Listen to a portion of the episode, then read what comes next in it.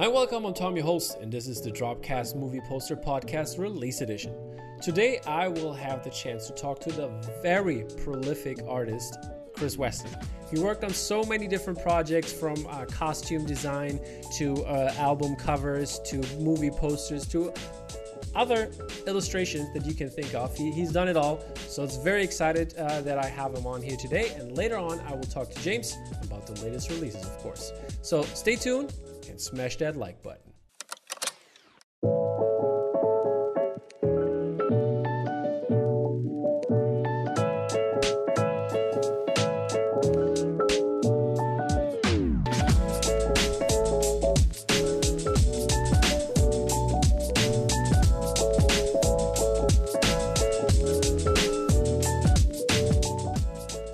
Chris, how you doing, man?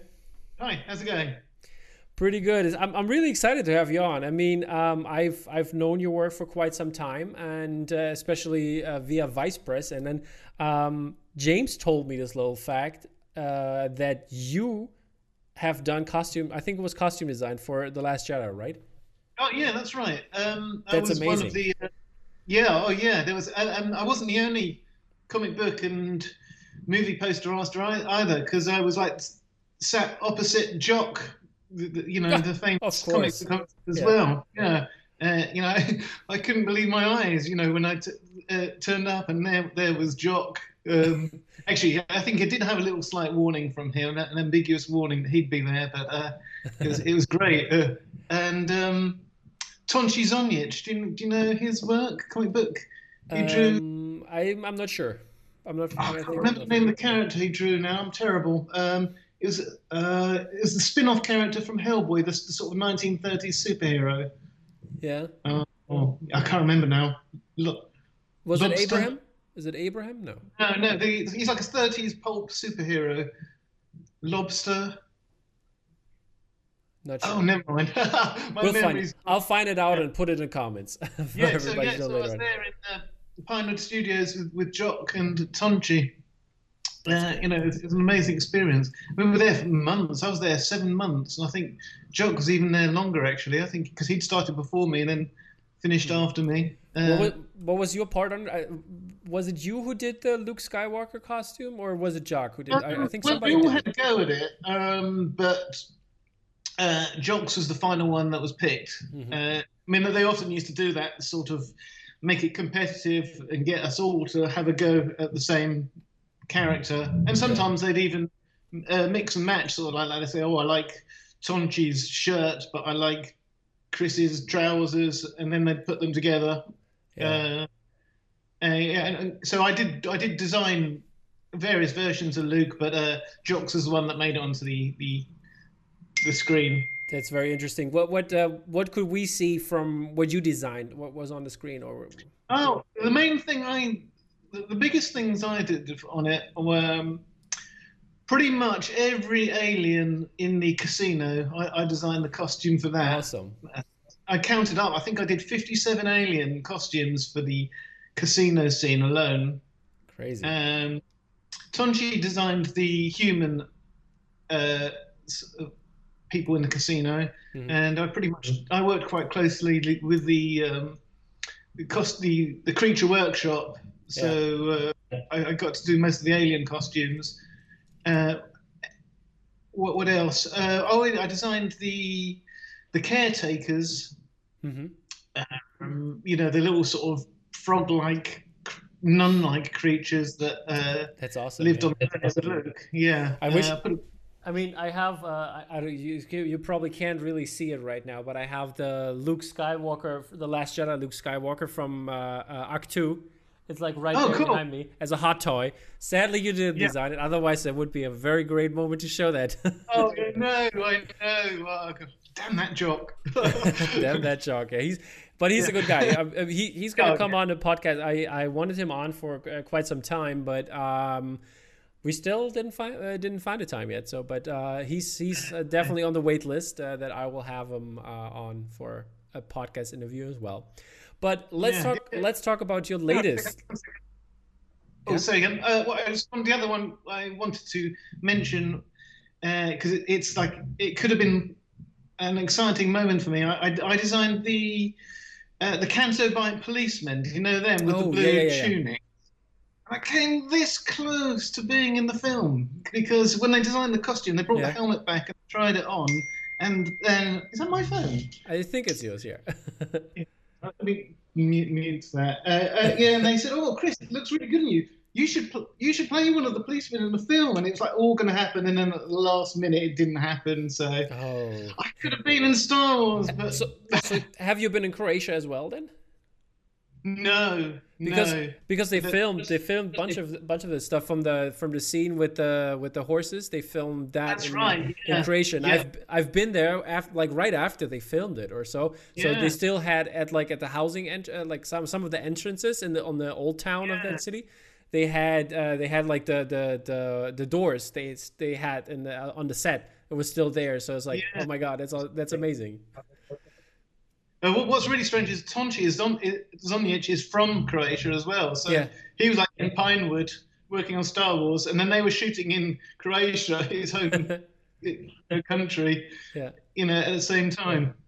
That's amazing. Yeah, But no, yeah, great. been- Sorry, all good all good yeah the, I'm, I'm i'm totally interested in that but but i want to i want to keep that uh, the, the the interesting bits for the podcast that we're probably hopefully going to do in the future like have a long interview with you that would be something Okay, cool. i would be really Um, interested in but yeah today is for the release podcast. We want to talk about your latest release with vice press. You did a great nosferatu piece. Since i'm german you lived uh, uh, for quite some time in germany. Um, this is uh, something that hits home for both of us. And uh, first thing i wanted to know uh, how, how did you get in touch with vice press? How, how did the contact there happen Um, well, I've been working with them for quite a few years now. What's, what's the first? I did. I think the first thing I did was um, that they had the license to do 2000 AD mm-hmm. posters, uh, Judge Dredd posters, and, and Strontium Dog, and I did a.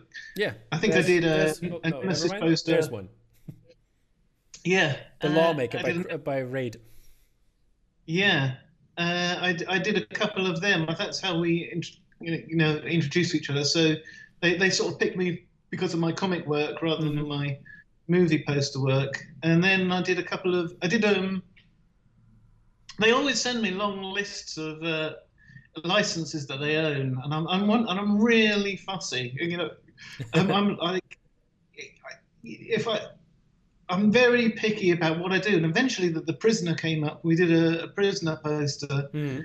Uh, I think that was a pretty, uh, really much loved um, blowing my own trumpet poster. Uh, it was quite successful. That one, uh, I, was, I was very proud of it. It's one of my like, one of the pieces of work I'm most proud of. Um, what, what did I do after that? I did. We did the uh, Dracula and Phantom of the Opera Mhm. and uh, I think at some point I need to complete the trilogy and do another Universal horror poster. Was, shouldn't it be a, qu- So- a quad, quadrilogy, uh, a quadrology, uh, whatever it's called? Yeah, it could be, could be. What you got? You got the bro- well, it depends. You got you got the creature, haven't you? Of yeah, the creature, Lagoon. and we got the mummy. Frankenstein. Yeah, I mean, there's plenty to pick from. Yeah, and Invisible Man. yeah, yeah.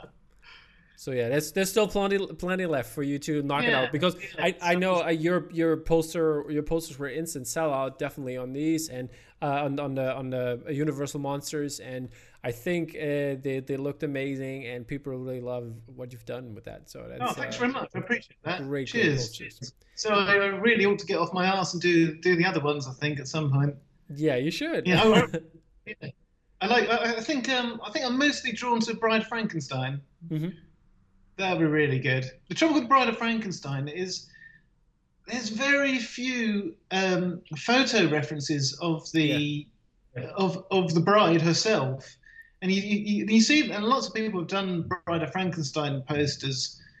Uh, and they've pretty much all used the same image of her over and over again. Uh, uh, I think if I was to do it, I would. I don't think I'd want to use an existing still from the film. I think, uh, which which make my, which makes the job all, all the harder. Yeah, I bet. I I did bet. the same with um, Phantom of the Opera. I, I I don't think I used a uh, an existing still. That, that I, I, pretty much drew that one. I mean, I was obviously I had reference in front of me, but mm. I didn't actually trace an existing still. I try to avoid using uh, existing stills because you, you want to. I want to give something to someone that they can't get anywhere else, really. Yeah, that's that's a, that's a. I mean, it's it's a lot. It's like a lot of times it's really hard for artists to do that, not yeah. go the referencing route. But uh, yeah, if an artist does it, it most of the time can turn out really great, and especially if that's yeah. their daily bread. I mean, they know how to draw, and um, only problem is uh, if uh, the the the licensing holder license holder doesn't like it. Yes, yeah, that's right. Yeah, I found a really good photo of Elsa Lanchester where she's not in makeup, mm-hmm. and but there's, there's enough there. I think, oh, I could use that to turn her into the bride. So I'm already thinking about it. awesome. That sounds very good to hear. I mean, uh, James uh, Henshaw will probably uh, love to hear that that you move uh, like yeah. continue the series. Um, yeah. So that's that's great to hear. So you've been uh, with Vice Press for a long time, and now you turned out this Nosferatu piece. Uh, is Nosferatu, by the way, Universal? Is that Universal Monster no, license? Not. I don't think so, I right? Think, I think we looked into. I think it's. Um, I think around around around the world, it's copyright free. I think. I think so too. Um, yeah. It's fallen out of license. Uh, I think, except for Germany, and I think the copyright runs out in like next year, hundred years after it. Yeah, it could be, could be. I think yeah. yeah. Should is it yeah. this year or next year? Somewhere around there, somewhere. I think, it, I think it's next year. So I think one more year, and it would be free of copyright in Germany as well. But it's all quite complicated, isn't it? Because the film was banned, wasn't it, by because it, it was sued by the estate of Bram Stoker for ripping off Dracula.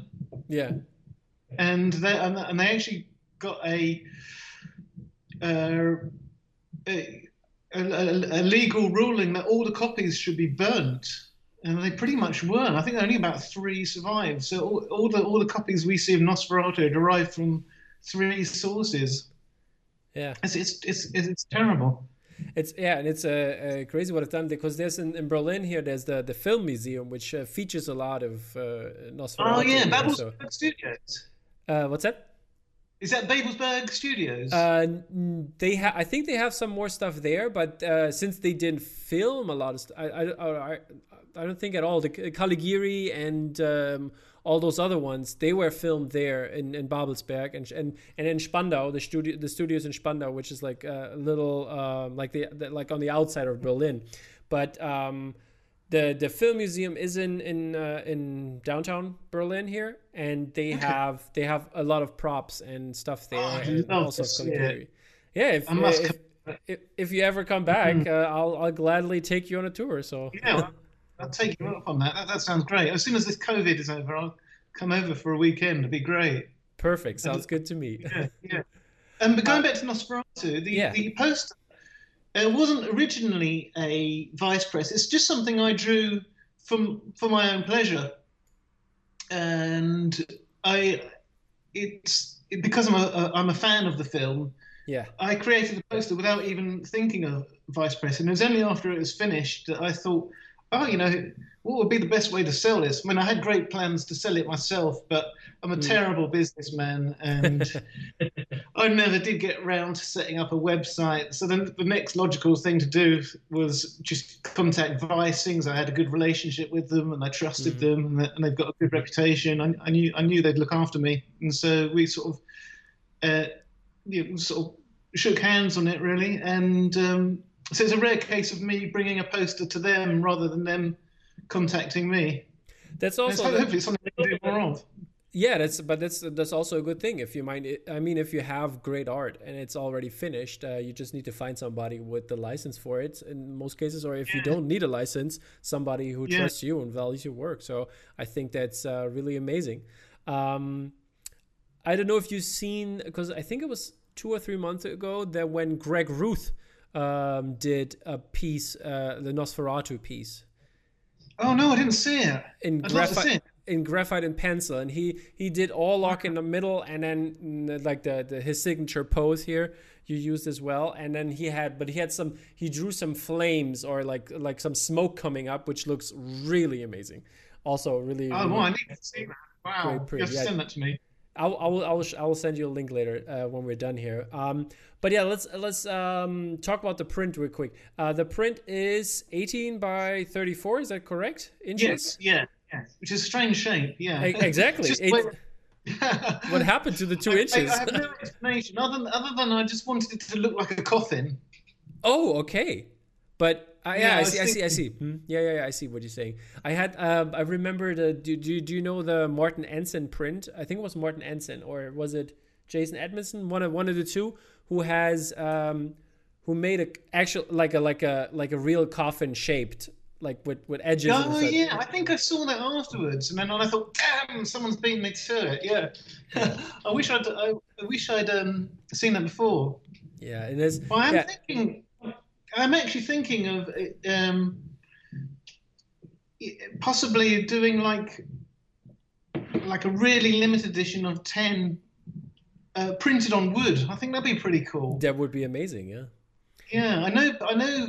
Uh, I'm- friends with a, a printing company, and they actually do a sort of like um, proper giclée printing. They, they can Mhm. print onto any surface, so Yeah, it'd be no problem to do it That's what uh, Laurent Durieux he did that multiple times for his prints. I- I, know that for but for but in in the size in, in the shape of 24 by 36. So that's Yeah, yeah. Definitely possible. Was it? It was Laurent Durieux that did Dracula. Was it shaped as a coffin? no no no no no. I think that was Jason Edmiston or Martin Ansin. Okay. One of the one of the two. I, I don't remember who it Yeah, was. yeah. But yeah, so the, there's a dish size of 100. Um, I think a couple are still available on the website, and uh, yeah, it's signed and hand numbered uh, screen print. So um, did did you print them, or did you had them to sign, or how how was it done? Um, yeah, I got them printed by. Uh, I think it was Longleaf in America. Oh, okay. Uh, yeah, it was actually cheaper for me to get it printed in America and then sent back to England than That's it is to right? find an English uh, company to, to. I think that's changed now. I think since the craze for screen prints has boomed in the last few years, I think that there are people have said to me, no, no, there are some good ones in England now. So Hmm. I probably wouldn't have to do that again. All right. Um, can you talk us through the process? How um, how did you come up with the uh, the, the, the composition and um, what was your inspiration on it? And what is your process in general? Um, do you draw it on, on like sketch base first, uh, or how do you work? Um, I think, I think the image pretty much came to mind immediately. Uh, I didn't, I don't, I don't remember sort of like dr- sketching or drawing or struggling to think of an idea. I think, I think, I, I think I had the idea first, and then I thought, yeah, I should, I should draw that. it's, it's, it's all worked out in my mind. So the first thing I did was uh, take some photo reference of me dressed up as Nosferatu. I think you, I think I sent you. You sent can- me. I'll, I'll show that. if you can see What happened to the beard, by the way? what was that? Oh, what? uh, that's the lockdown beard, I think. No, I. I, I uh, why did I? Oh, I know. We have this thing in England called uh, Movember, where everyone grows a moustache for okay, yeah, yeah. charity. We have that too. And my son, my son challenged me to grow one, so I grew a moustache, and then I just got too lazy to shave it off, and the rest of the beard appeared.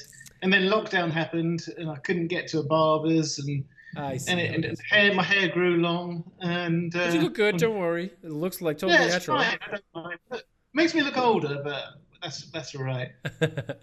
but yeah, so you took the post. I think that's a really cool image. I, I love to see those reference photos when people do that and then like how, how they come up with the poses so, so they can draw them. I think that's really fun to see.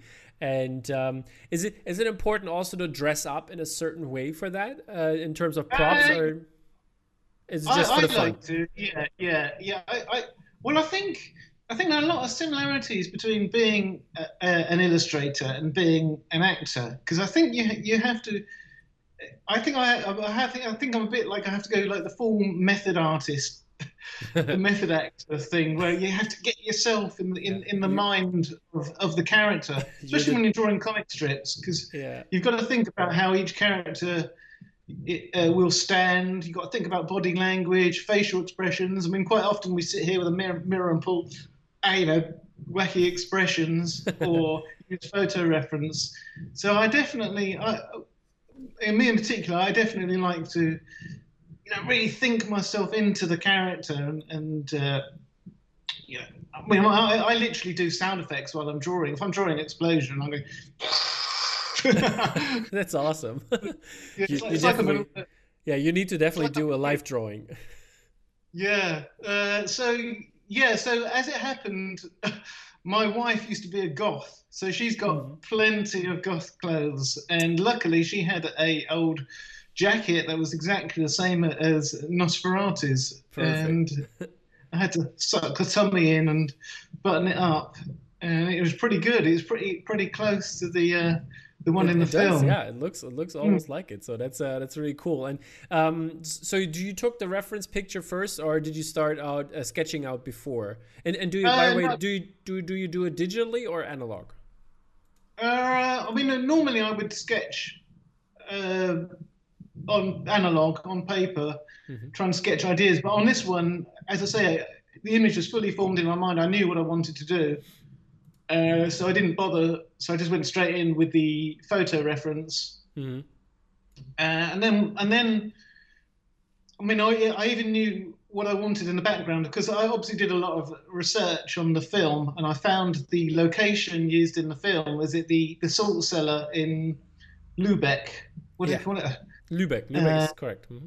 Yeah, but they've got these great old sort of warehouses from the 1800s and uh, yeah like the hansa like the hansa buildings uh, they had uh, yeah the and they're actually in the film and so i just yeah. basically found some it, it, didn't take me long i just found the perfect reference really mm. for hmm. what i wanted to do to do because i wanted him to be sort of framed yeah. by this that, uh, and that thing. gave me that gave me for example the coffin feeling with the house yeah I, want, I wanted him to feel very sort of confined, uh, yeah, sort, exactly. of Yeah.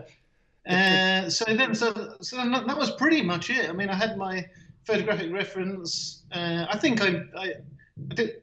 Uh, I don't think I quite had the hands. I think the, I drew the hands from with a mirror. Mm-hmm. Um, they weren't quite the same, but it doesn't matter. It just it helped. I had I had at least had sort of shapes that I wanted. Uh, and then um, it's just a case of putting the background behind it. Uh, then I thought about all the hundreds and hundreds of rats, uh, sort of like a wallpaper behind him. Um, and that, that, that was a combination of photographic reference of rats and borrowing a friend's rubber rat and drawing that. Mm. he had like a a rat and made out of rubber, and it was pretty accurate. So I was drawing that as well. And you I just built like a wall of rats behind him. Uh, you know what would have been amazing if there would have been like all all the eyes of the rats would have been a glow in the dark. Oh my god! Oh, why didn't I think of that? That would have been amazing. Still, make it a variant. Ten of ten. okay, we got a limited edition. so we got we got one limited edition on wood and one limited edition with glowing rat's eyes. It's, I can keep making money out of this. exactly. but yeah, I think that would have been pr- pretty cool. With like, if, if I wish I thought it's, it's a really good idea. I'm gonna, I'm gonna have to consult with you every time I make a new poster now. Sure, go ahead. I'll, I'll, um, I would consider myself an expert. yeah. At least from the consumer, brilliant. from the consumer perspective. Yeah. but um, yeah, so uh, you gave me also some other um, some other pictures which are kind of like yellowish. Is is that hand drawn by the way? When you have that's uh, hand drawn, yeah. So okay. once I've um, once I've I go I jump on my computer and I put all my reference together. So you've got like me mm-hmm. and background and all the rats, and I, I make a sort of uh, a collage. Yeah. Um, a photo collage, and then I print that out, uh, and then just put it on the light box and, and trace it. Ah, okay. And those those yellowy drawings are sort of like the work in progress on the, the tracing. Ah, interesting. That's cool. I think I made. Yeah. um, I think I even made a 3D model of his face. I don't think I sent you reference of that. That's interesting. Did I? Did I? No, no, oh, no. Yeah. I, don't, I don't know if you did. I mean, I have a couple close-ups oh, sure. of his face, but I don't. I don't think it looks like 3D model. But um, no, no. how? Uh, why did you make 3D model? Um, because uh, I I wanted I wanted to uh, see what it looked like from various angles, mm-hmm. and also get the lighting right and stuff. Okay. Uh, I think, and also I, I think there was a uh, action figure that was really close to what I was doing. So it was a combination of the 3D model I made and the, and the oh, action figure. Interesting. Um, uh, what, what was the color choice on this? Did you orientate yourself uh, by the movie? Because you sent me some black and white uh, images of um, the poster, which looks also great in my opinion. But uh, the I think the the sepia brownish version looks better. Uh, yeah, I think the sepia is like the next best thing to black and white, really. Mm. I mean, I always think when a lot of the um, if you go on YouTube, a lot of the clips from Nosferatu are are either in blue or sort of sort of browny sepia. Yeah. Um, what was the decision on uh, putting the ship in the box there? I, I, know it's an important element, of course, but uh, why did you decide to go with that? Oh, I think that's kind of inspired by um, the artist Alphonse Mucha and the way he would always have like a central image and then little round bubbles with other things mm-hmm. going on in them. I mean, uh, I'd like to have done more on it, really, but uh, I would like to have had some of the other characters in there. But the more I thought about it, the more I thought sort of just the one works fine. Yeah, there, there could also been a variant having different. Yes, yeah. oh, different pe- different different images inside the thing. That's a good idea. so there you go. We have another fifty prints. but yeah, so it looks really amazing. And then you also have uh, done. Did, did you do the typography for the um, for the title yeah. treatment? Yeah, yeah. What, I think I sent a, a version. Yes, yes, you did. But uh, how, how did you come up with that, or what was your intention of it? Um, let me have a think. I need to. I've got it on the wall. Let me have a quick look, see what memories it comes up with. Uh, yeah, I mean, it was. It's, it's kind claws, of right? Yeah, there's a skull and for the note. Yeah. Uh, I don't know. There's not a lot to say about it really. I mean, I was just thinking of a. it doesn't. I think it's loosely based on an existing font, but I changed it so much oh, okay, you, would okay. never recognize it. Is it? It's by I the way, the, the the T looks like a fire like a fire axe. Is it? Oh, not deliberately. Okay, I was just wondering because it like it looks like a little bit like it. You know what I mean? I think the, the font I sort of used as a model, it didn't. Nothing came down to pointy edges. So I, I sort of I made sure everything comes down to a pointy edge, so yeah. it's like his teeth. Um, yeah. So no, and also I'm very inspired by um, you know, do you know Kevin O'Neill's work? He drew he draws the comic um, uh, League of Extraordinary Gentlemen. Okay, yeah. I I know I know the work, but I didn't know the the name before. Well, well, well, years before he was a comic strip artist, he was like a graphic designer for comics. So he'd often mm-hmm. he'd often create logos for comics. He cre- I think he created the logo for 2000 AD mm-hmm. okay. and Star Lord, uh, and he'd also come up for you know individual stories like ABC Warriors. And I've always really liked his graphic design work. Um, uh, he always has really thick lines mm-hmm. and, and, and very and everything comes to quite a, a, fine point as well. So that I was definitely thinking of him when I was, I was trying to come up with the, the logo. That's great. I, um, that's great. Thick, thick, line look. Yeah. Will there be in the future? Will there be a, a piece of your work, or is it just going to be the hundred and Vice Press is going to deal with it because you don't want to deal with this, or how how is it happening? Uh, I mean, do you mean for future prints? No, no. In terms of, uh, uh, I don't know, uh, APs. Does it mean anything to you?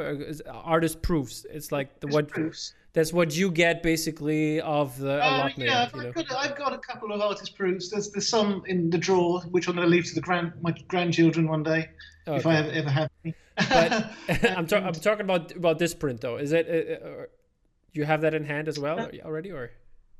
I've got some in my drawer, and okay. some I've given back to uh, vice president. Said you can sell them as well. It's oh, fine. Oh, okay, cool. Okay, that's good. That's good to know.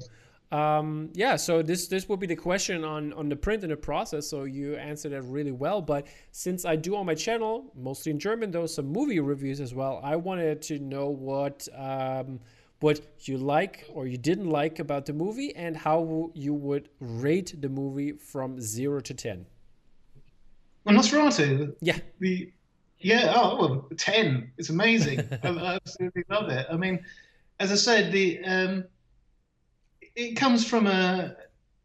I, the, to do the to do the print was my idea because I love the film so much, and I always find I do much better uh, alternative movie, movie posters when I actually love the material. Um, there's a couple of ones I've done. I won't name them.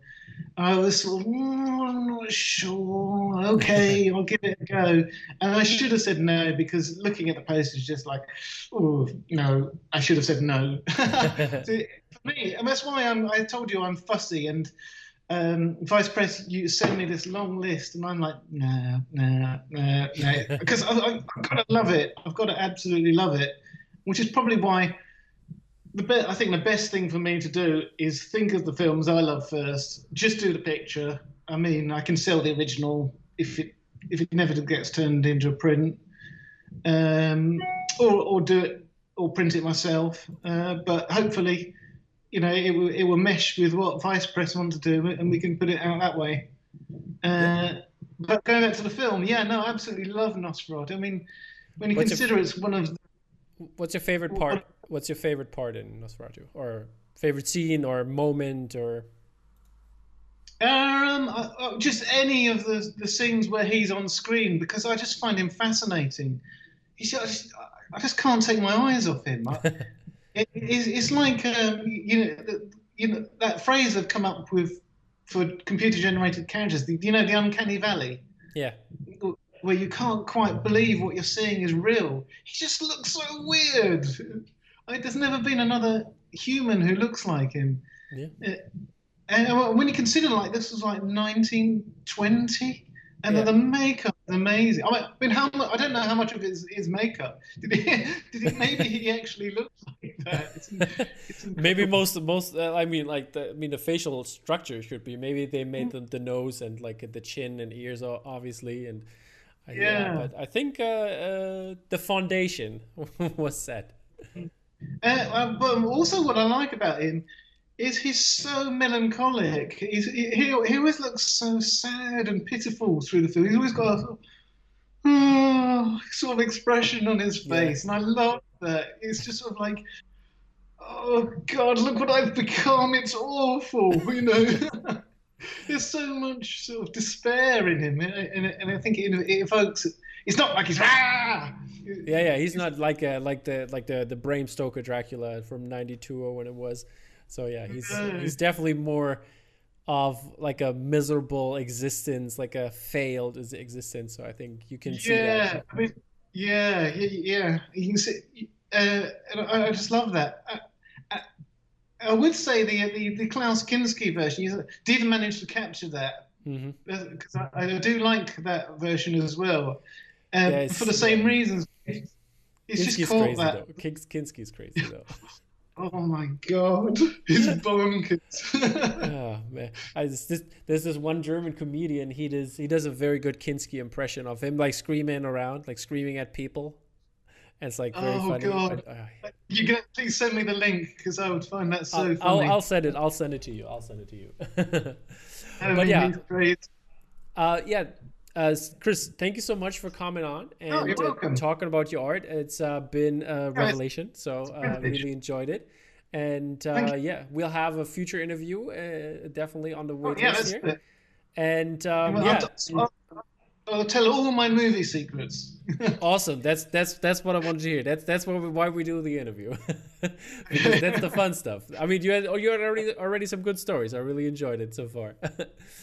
okay, um, and now we will move over to James and talk about the rest of the releases. So stay tuned, people. Okay. Great. Thanks very much. Right. Bye. And here is James Hobson, my fellow co-host, friend, and loser loser in the waffle draw by Jonathan Wright. Uh, was it right? I think. How you feel, yeah. buddy? We wasted 20 minutes on oh, this man. Before we could get going. Precious daylight, the golden hour is uh, gone. Sorry, you missed the golden hour. Um, yeah, Yeah. Look, we, we'll just move on from the big loss. All right, moving on from the big loss and moving on to a couple posters that came out in the last two weeks. And we're going to start right off the bat with Bottleneck Gallery and some music. Still don't know what Guns N' Roses is about. And Vance promised me that he will explain it to me, but he didn't yet. But yeah, Guns N' Roses, our first poster by Dane, I think it's pronounced Dane, Dane Henry Jr. And this is a 24 by 18 inch print, giclée, hand number edition of 200, and has a foil variant to go along with it. That is an edition of 75. Very rock and roll. I think a little bit looks looks to me a little bit more Iron Maiden. I don't know why, but I guess it's the skeleton kind of look. But what you gonna say? Are you still there, James? You didn't say anything yet. Yeah, uh, it's either my mine or yours. Probably my internet just went absolutely crazy. Bonkers. Uh, so uh, yeah, what do you want me to say about this? I don't know. You don't have um, to say anything. You can move on to the next one if you're not a Guns N' Roses fan.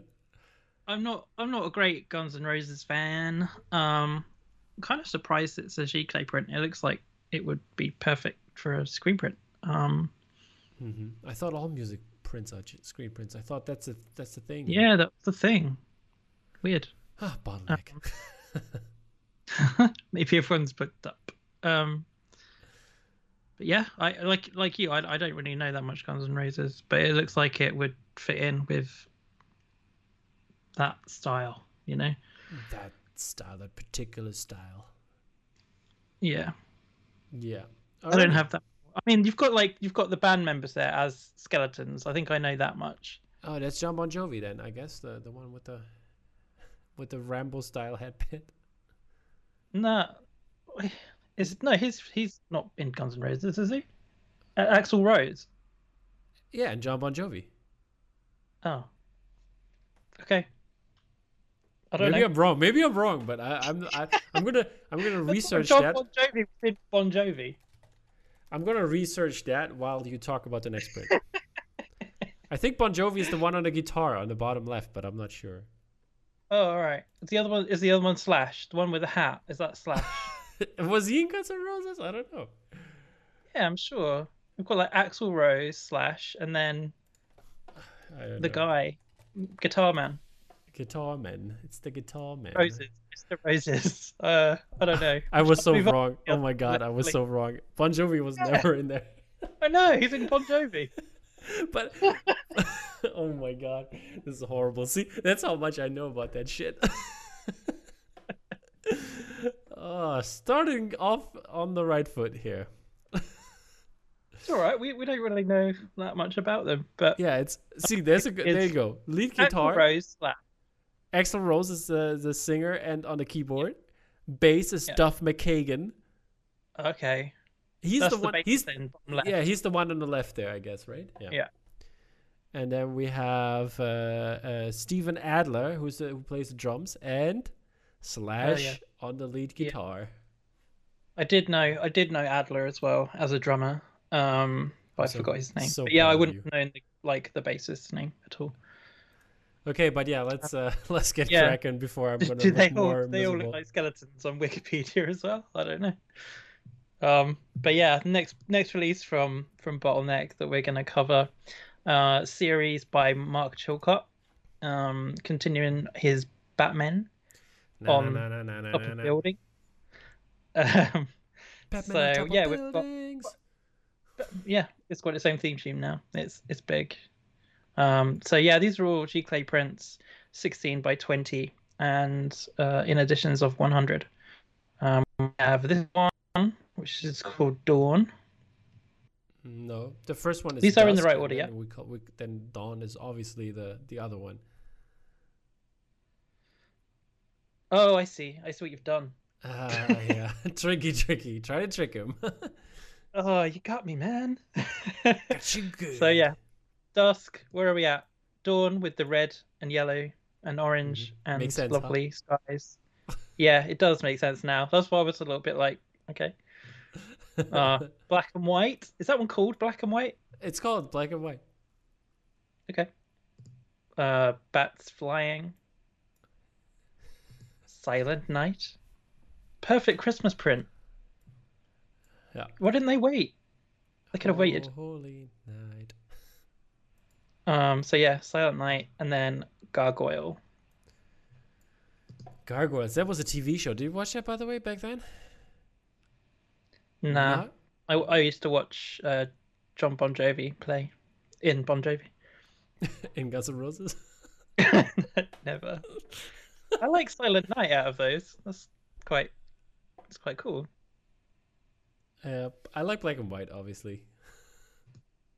But silent is cool. but this this is very cool. Uh, I think it's Batman Noel, which has like a very Christmassy theme. The the co- the comic book, which is very cool. I like that one a Oh. lot.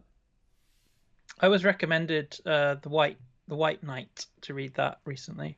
It sounded like an interesting thing where Joker kind of Mhm. becomes good, um, and like flips everything on its head. I like the the Elseworld stuff, like uh, uh, Batman under gaslights or whatever it's called, or uh, Batman the Vampire or something like that. Where he's So many like, Batman. Dracula stuff, you know, pretty cool. Pretty cool. All Well, right, that's moving Batman. on. Moving on to Wonder Woman. Yeah, uh, DC, keeping it in DC verse. This one has been up uh, before. Uh, we talked about this one, but now it came out as a very cool lenticular print. It's by Juan Burgos, the man, the myth, the legend. And he did uh, Wonder Woman uh, 3D lenticular version, 1 millimeter PET, 18 by 24 inches, great size. Uh, and uh, this comes also as an armored version and uh, the uh, the regular one is an addition of 135 and the armored version is an addition of 95 pretty cool stuff i'd say. I Um, have a bit of a confession. confess my confess. It would stay between us. Oh, Father, yeah. I have a confession. there's 10 Um, hail marys for you. Chap. Please forgive me. Uh, we said that I wouldn't buy a print. Filii, Spiritus Sancti.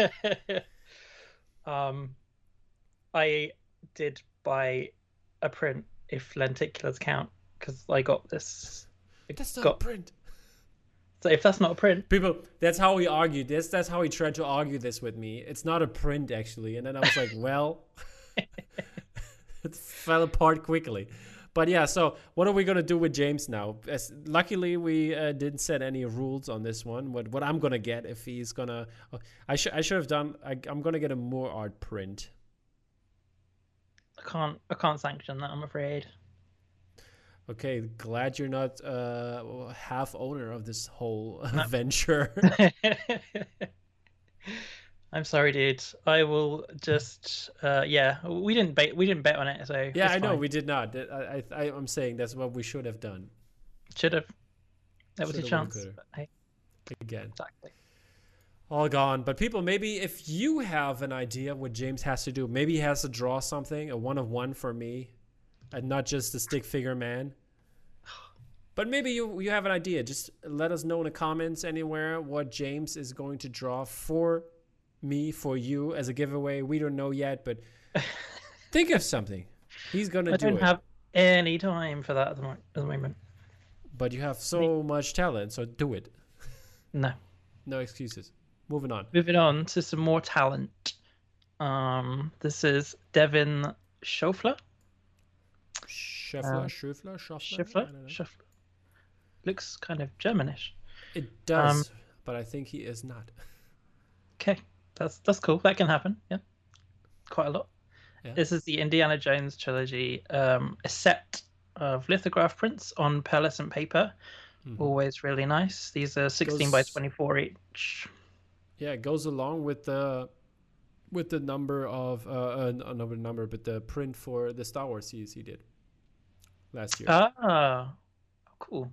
It's like a continuation of that. As- it was also on, it was also a trilogy on lithograph and pearlescent paper. Nice, very nice. Um, yeah, that can look really, really good. Um, 495 edition. Yeah, I think it's with um oh, what was the gallery? Was it Dark City? Or somebody had or was it Dark Ink Art or something like that? somebody had uh, is, is doing this before, and then Bottleneck um, released uh, the rest of them, I guess, later. Something like that. And I think it's the same case here again. So it must be, I think, an older older print. That's why Hmm. they've wrote underneath limited quantity available, even though it is an edition of 490. Oh, okay. Yeah. Yeah, also a re-release basically is our next one, and uh, I talked about it with the guys over at Vice Press, and it's the World's End print by Matt Ferguson. It's a screen print, 24 by 36 inches, hand numbered edition of 195, and yeah, it was uh, still there was a I think it was a bigger bigger um, edition size at, in the end, right when it came out, or was it? 'cause I, or was it sold out like in the beginning? I, I don't remember exactly, but I'm not sure. It was a difficult difficult one to follow, isn't it? This one. Yeah. Um, yeah. But I think it was still available for uh, maybe maybe less than it was before because like all the people that had bought it before um, needed to be uh, served first. Yeah. For sure. All right, Yeah. Good. Good that it happened. indeed. Thank Then, you, Simon. Mr. F- Mr. Four, uh, um, what was it? Four thirteen. Mr. Four thirteen Oh, yeah. releases a print. A B C D A B C D E F G Jesus. H I J K. Whatever. Four thirteen. You you counted to thirteen, dude. Yeah, Dan Mumford, also also known as Dan Mumford, uh, with a yeah pretty cool Teenage Mutant Ninja Turtles print. Um, there's a lot of a lot of like different stuff referenced in this one. I guess it's pretty full on, isn't it? Um, Bebop, and what's uh and Rocksteady. Rocksteady, yeah, That's yeah. There's yeah a lot of lot of different things. Isn't that isn't that uh, uh there he is? I I've overlooked him. Sh- uh, um, what's his face? Was Shredder. Krang? Krang? No, Shredder. I, have seen. Oh yeah, uh, yeah. Is it Krang in the middle. I think so. Yeah. Yeah.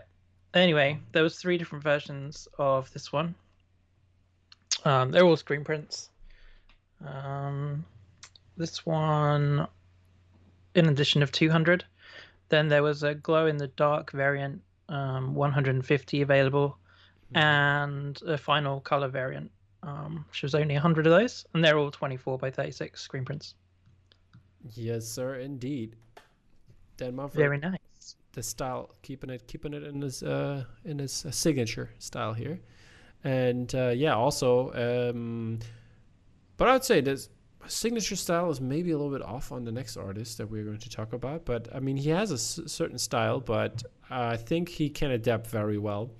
And it is Matt Ryan Tobin who has been here for the interview last week, and he released uh, the Cobra Kai soundtrack. Uh, three different it- iterations for this one. Um, the first one is uh, uh, I forgot what it was. The first one was I think some series. Uh, some uh, was like the the Cobra Kai dojo. That's like what what would be played in a Cobra Kai um, dojo um, environment with coming the, the fist punching through the mouth of the snake. And then we have the Miyagi Do, which I really love. This one, this print is, uh, I mean, just having this as a print would be amazing. Um, and then the last one is uh, best hits, or, or I think, or final hits, or something like that. It's called, and it's like like fight music in there. And as a bonus, you were able to grab this very cool original uh, Johnny Lawrence sanctioned cassette tape, looking really awesome. And to go along with this one is uh, obviously the poster that uh, was uh, sold out faster than the drop countdown went down.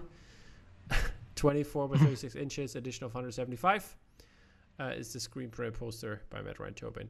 What was up with that release? That was a crazy release, man. I I missed. I, I no, I, I kind of missed it, but then I saw someone put that they they'd like restocked. you want me Um, to tell you what happened? Because I I've yeah, yeah, definitely. I just I just knew about some kind of restock, like which I clicked on to see if I could get Yeah. it, and it. It was crazy, dude. The thing is, this one was supposedly to uh, go on at like I don't know six six o'clock my time, whatever it was in, in the states then. But um, when the dro- when the when the drop timer went down to actually be released, it took for, for I think for all of them it took a, like a couple seconds or for some even minutes to actually pop up first of all. So they had to look in the search bar, had to look uh, just the, the search for the poster, and uh, yeah, so that was the first problem. And then when it showed up, even for people after a couple of seconds on the drop side, it was already sold out. Like after, I think for some people, even after a second. So it, it's just, I don't know. And then some people were saying in the chat it was, uh, it was on the side uh, like minutes before and stuff like that. So I don't, I don't know what the deal was and what happened there on Mondo's side, but it sounded really weird. And um, yeah. Yeah, that's weird. Like Con- controversy on the internet. But people, please don't be idiots. The artist yeah. has has nothing to do with what happens on the gallery. No, sometimes movies. sometimes the gallery doesn't even have anything to do with what actually happens. Like yeah. our Vance Kelly release, um, that was all set up, and for some reason, like Shopify just decided they didn't want to make the the posters active, so that one ended up going on like three minutes late. Um, so yeah, it's always going to be a manual upload for us from from now on. Um, but yeah, sometimes it's just the platform. Like sometimes the you know the gallery doesn't have control over that. But it's yeah, yeah it is a pain in the ass when, you, when you're sitting there and waiting and waiting for mm-hmm. you know F five or whatever. Yeah. Um. It is. yeah, annoying. this one does. It seems weird. It is annoying, but you know it's all part yeah. of the game, isn't it?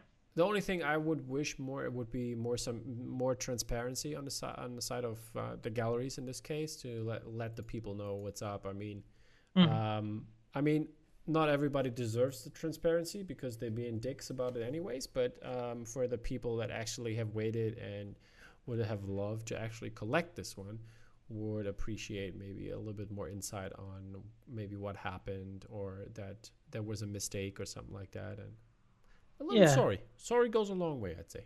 Yeah, I don't know what happened about that restock thing then, because yeah, some more did go up later on. Yeah. In the day. It was um, but... orders that have been doubled or whatever, but I don't know. Okay. Is that a usual thing? With, I've never like checked that with Mondo. I don't know if that's no, but I heard about like a lot of people were complaining on in the comments somewhere that uh, the the latest print, uh, the, the latest prints that were released had a similar problem. But um, yeah, this one was sold out quick, but looking at the next one we're going to talk about, um, oh, this the Mary Poppins this annoys one, me. It was still there. Crazy! It's such a good print. Like I think it's I think it's a really really great print. Uh, when I saw it before it dropped, like I was like, oh, it's fantastic, like brilliant. That'll go straight, straight away. But bizarre. I don't know. Is it the property? I guess I don't know. I I've read some people were not keen on the uh, on the certain like on the execution of it. They didn't feel like it was the Mary Poppins print. okay. Okay, fair enough. Fair it enough. doesn't have to be the Mary Poppins print. I I still think it's really it's really nice. It's a take yeah, that I, I haven't seen before, like mm-hmm. in any kind of poster. Really, it doesn't it doesn't copy any other poster. You know, it's it's its own thing. Yeah. I think it's yeah, I think it's quite like a it's quite an iconic one to be honest. It's... Could you let us know about the artist and so on? Um, no. Okay, thank you. yeah, yeah, it's Jonathan Burton. Sorry. Um, uh, yeah, big one, 24, 36. Um, there's an addition of 280, but obviously some still left, I guess. Mm-hmm. Um, yep, printed by DL yeah, through Mondo. 11 color screen print on what's the funny name? Neenah Antique Grey 100. There you go. As the paper goes. For I'm not yeah, familiar with the paper. Me neither, but I thought it was a cool name. but yeah, yeah, I think it's the same. I really like that one. I think it's great. Next one is uh, Snow White and the Seven Dwarfs, uh, staying on, on the Disney side of things here which is very trippy. It looks like yeah. you had a bad trip and then you met Snow White and the Seven Dwarfs. Pretty weird. That's exactly out there. how i describe it. Yeah, it's pretty out there, isn't it? Yeah. Um, it's by Taylor Dolan and also printed by DL Screen Printing, 18 by 24 inches, six color on Cougar Smooth uncoated white hundred. Yeah, Cougar Smooth is a is a fave. Um, if you're talking about papers, yeah, I I uh, I still haven't made my mind up about this. I think I prefer the variant. I think so too. I pulled it up right now. It is an edition of 115, and the reg is an edition of 240. And uh, but I have to say overall, I think it's too trippy for me. Hmm.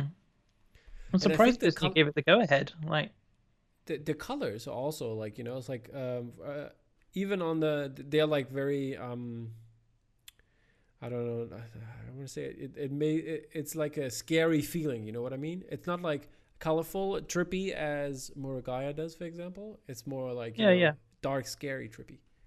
Yeah, bad trip. Bad trip. There you have it. When, when trips go bad. Yep, that's it for yeah. Mondo. And uh, we're moving on to Vice Press, which uh, I already talked about the one release with Chris Weston, the Nosferatu one here, just to show it again. Size is a weird size, 18 by 34 inches, and signed and hand numbered screen print, and an edition size of 100. And yeah, moving on to our next one, James.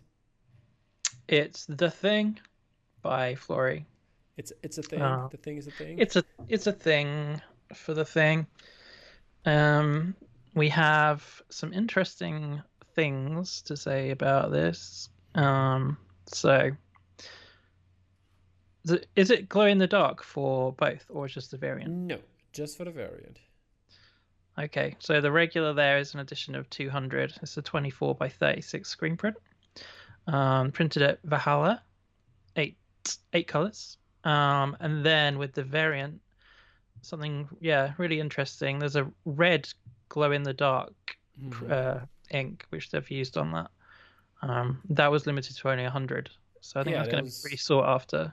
Like it's already sold out. It came it came out uh, yeah. today as we on a Tuesday. We record, record on a Tuesday this time, and it was already sold out. As I looked the last time, I don't know about the reg, but last I looked like it was like ten minutes after release. It was not sold out yet, but the variant was gone.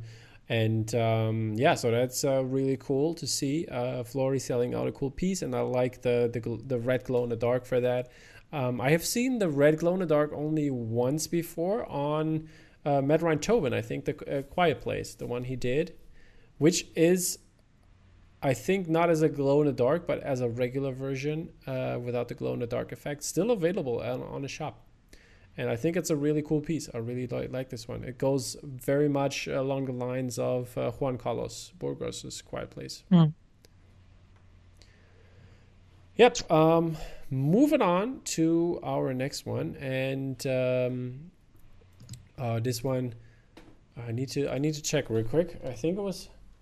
Oh yeah, see, I didn't. I wanted to say Dark Ink, but it was Dark City Gallery, and Dark City Gallery has some really cool movies on here, some Japanese ones, and this one is uh, the first one is Onibaba, and Onibaba is by Takato uh, Yamamoto, and this is a hand numbered screen print, uh, 303 uh, gram square meters of Naturalis paper limited edition of 120 by for, with the size of uh, 24 by 36 inches and the variant version uh, the this, the regular is the english one with uh, like a red um, with a red kind of glow on it and um, not glow but red uh, colors on it and the variant is a japanese variant which i really like more but i would have loved that to be in the red color of the regular, like with the blacker background. I, I think it feels a little bit uh, more in contrast.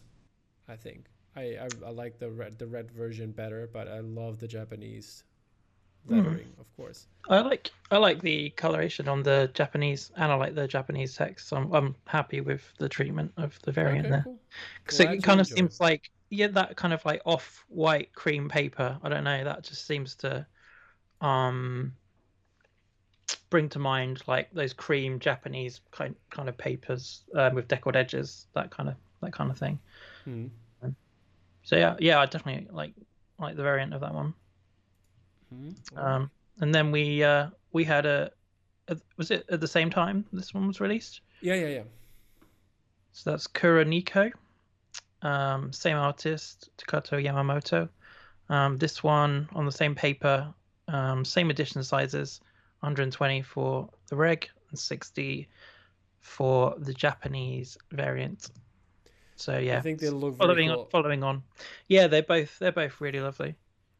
the the style and the artwork is uh, very cool. So uh, I think a couple were sold out uh, already, but I think the regs were still available. So um, definitely Last uh, time I yeah.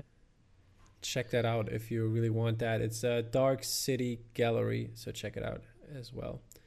Um, next up is Pink Floyd.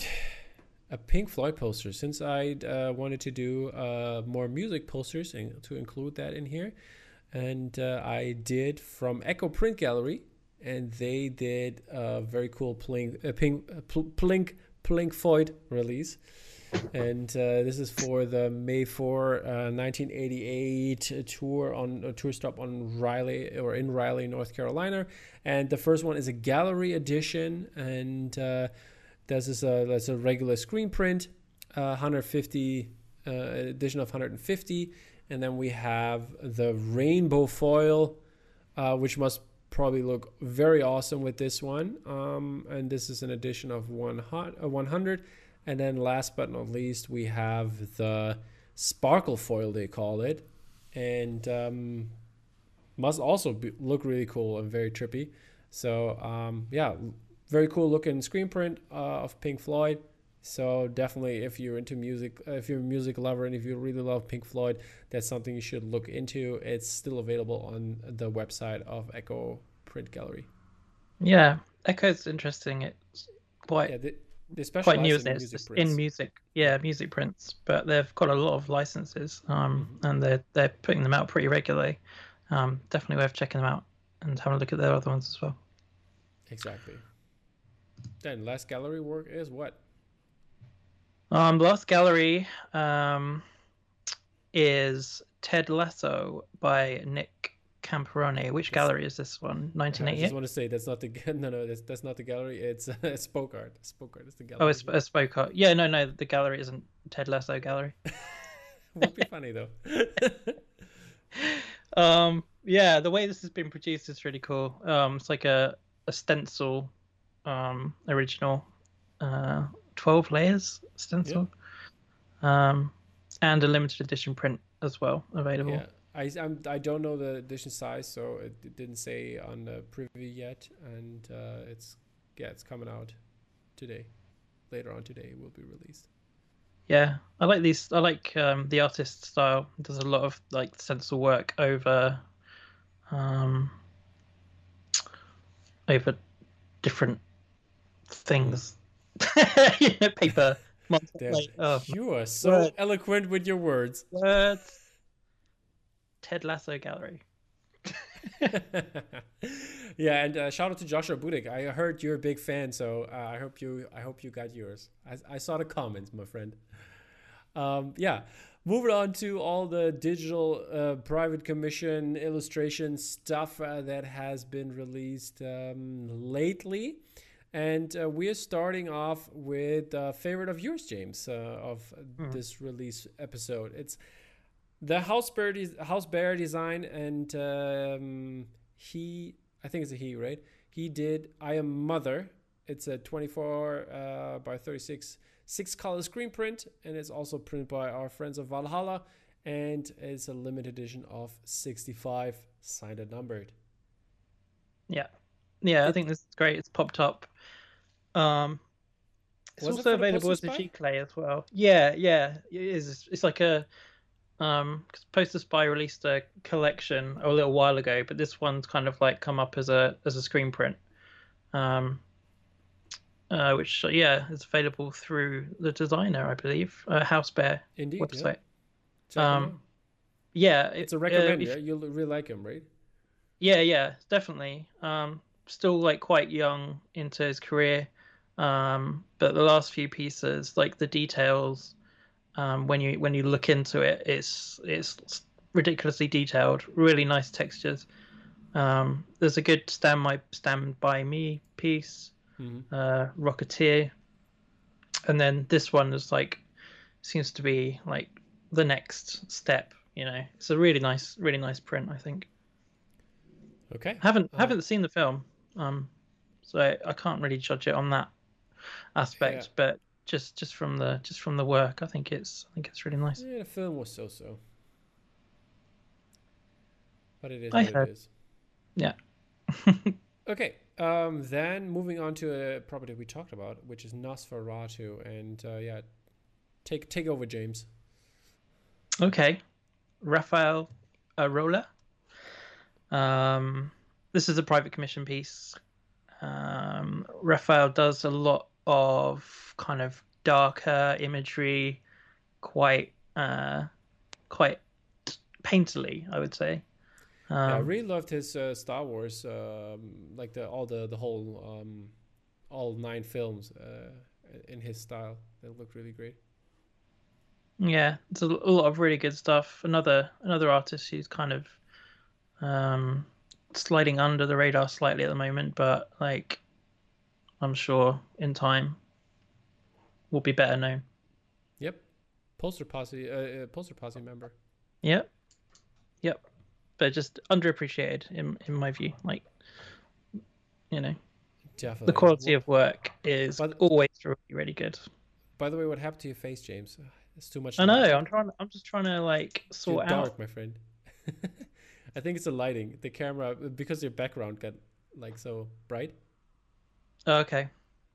I've turned my circle, magic circle on. I don't know magic circle, gonna- aka ring light, No, it's the magic circle. the magic Uh, circle. Okay. Yeah. Maybe it's because Nosferatu has like appeared and it's all gone real dark. Yeah, it's gonna be like. Yeah. Yeah. Indeed. Okay. Uh, moving on to another great, also from Poland, like Rafal. Um, it's Krzysztof Tomrowski, and he did um, uh, uh, Fast and Furious work.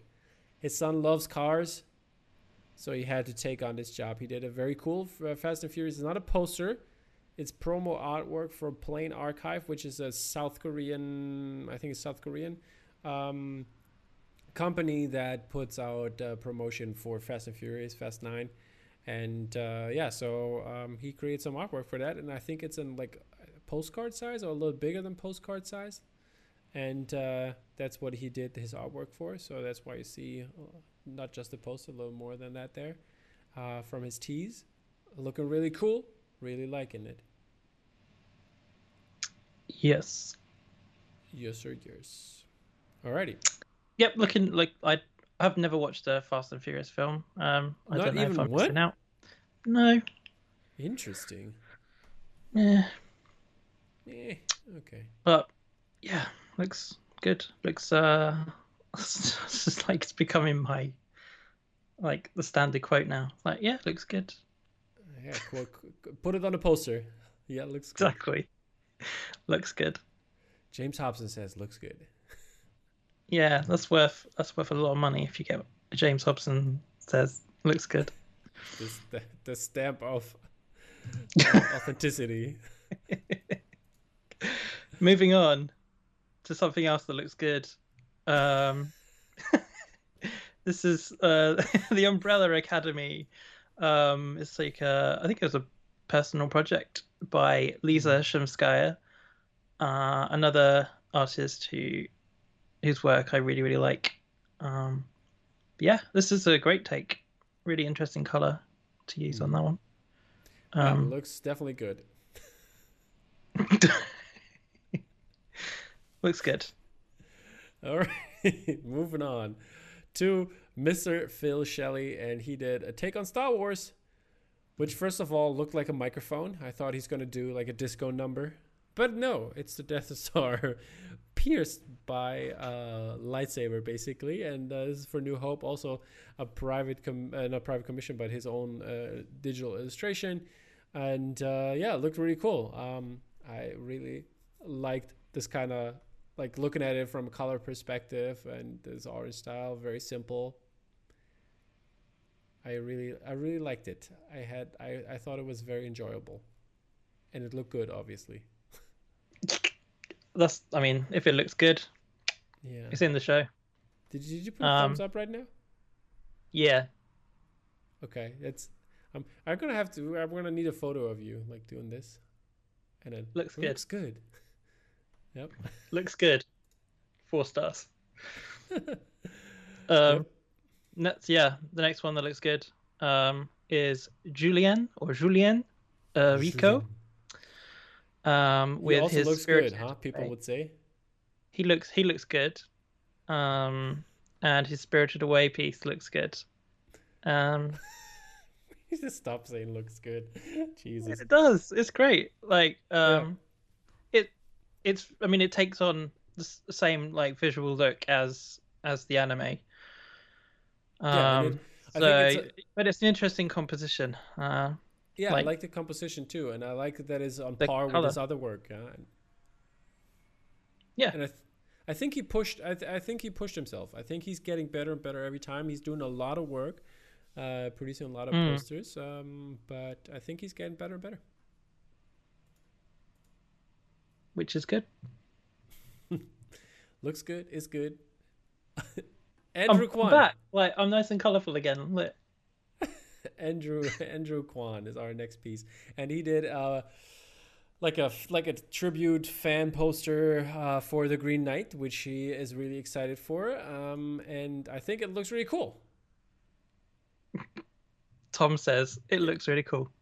I have more to say than that. It looks really cool because I like the obviously the green and the and the uh, yellow, the, uh, the the those contrast colors there, and uh, the the way the perspective is. Um, looking at um, Dave Dev Patel's um char- uh, like character in there, and then like what he probably will become in the end. So um, that's uh, Oh, really no amazing. spoilers. Come on. Have you not read the thing? No, I haven't read it. Oh Jesus Christ, age superstar. But yeah, um, I think that's really cool. I'm sorry if I spoil anything here, but um, sh- sh- uh, are you going to spoil something here on, on the show, or is that a no go? What? Uh, Green Knight. Yeah. Yeah, there might be. Um, there might be some things going on with um, Jake Jake Contu. So if you, this is going out Wednesday, right? Yep.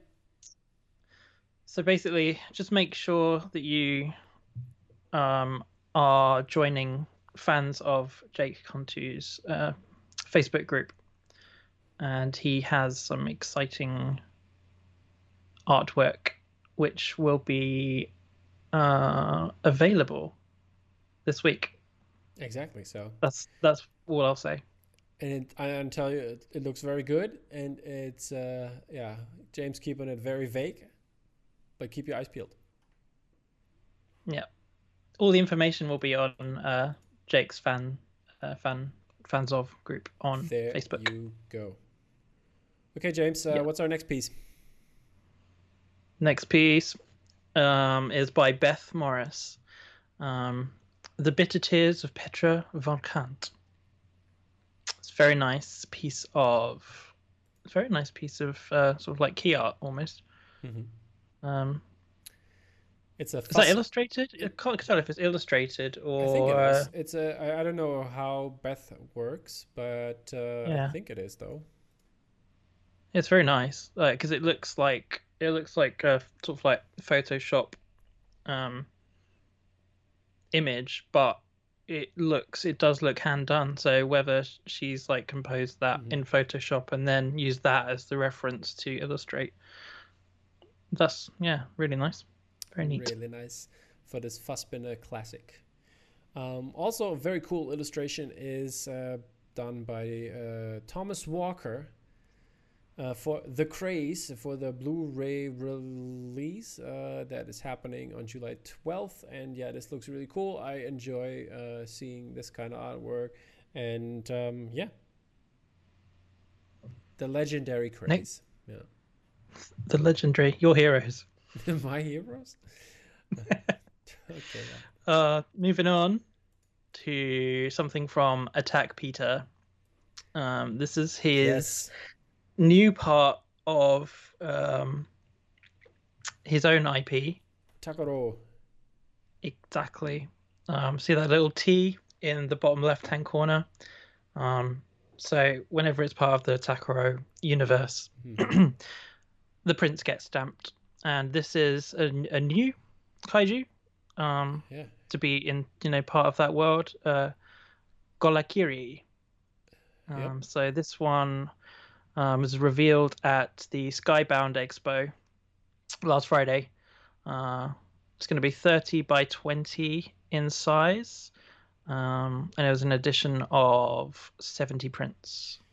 Looks really amazing. I really like the style of uh, like all the little people in there and like other uh, sentient species that are not human. And uh, yeah, it looks really cool. Mhm. Like like it a lot. Yeah, yeah, love it. See, I, I have to say, uh, I love this alien piece, but I have to say, when Peter does his Takoro stuff, that's the best. That's when he's the best. I really like his like original artwork, basically, which is not any anything. Um, There's a yeah, there's a lot of there's a lot of character in in his own stuff. Like I think that that comes through so much. It's it's like you know his imagination Mhm. on the paper like that translates really really well. Um, I loved I loved the alien piece and I tried to grab that. Um, just because I visually I I just really really loved that piece. I thought it Mhm. used you know like the spirals as the, the Yeah. smoke like I just thought that was it was fantastic. But yeah, in like his own stuff is almost it's a completely different thing. It's um yeah, it full of character. Good. full of character, looks good. Um, Use yeah. that, Peter. there's uh, there's two more prints we have in store this week, and first one is a private commission by Robert Bruno for John Wick. It's an 18 by 24 uh, print, and uh, the A piece should be announced soon. So uh, check on the, the Robert Bruno fan group uh, or on his Instagram, Twitter, or, probably as well, where he posted this, uh, and you can hit him up for a piece um, soon. Looks really cool.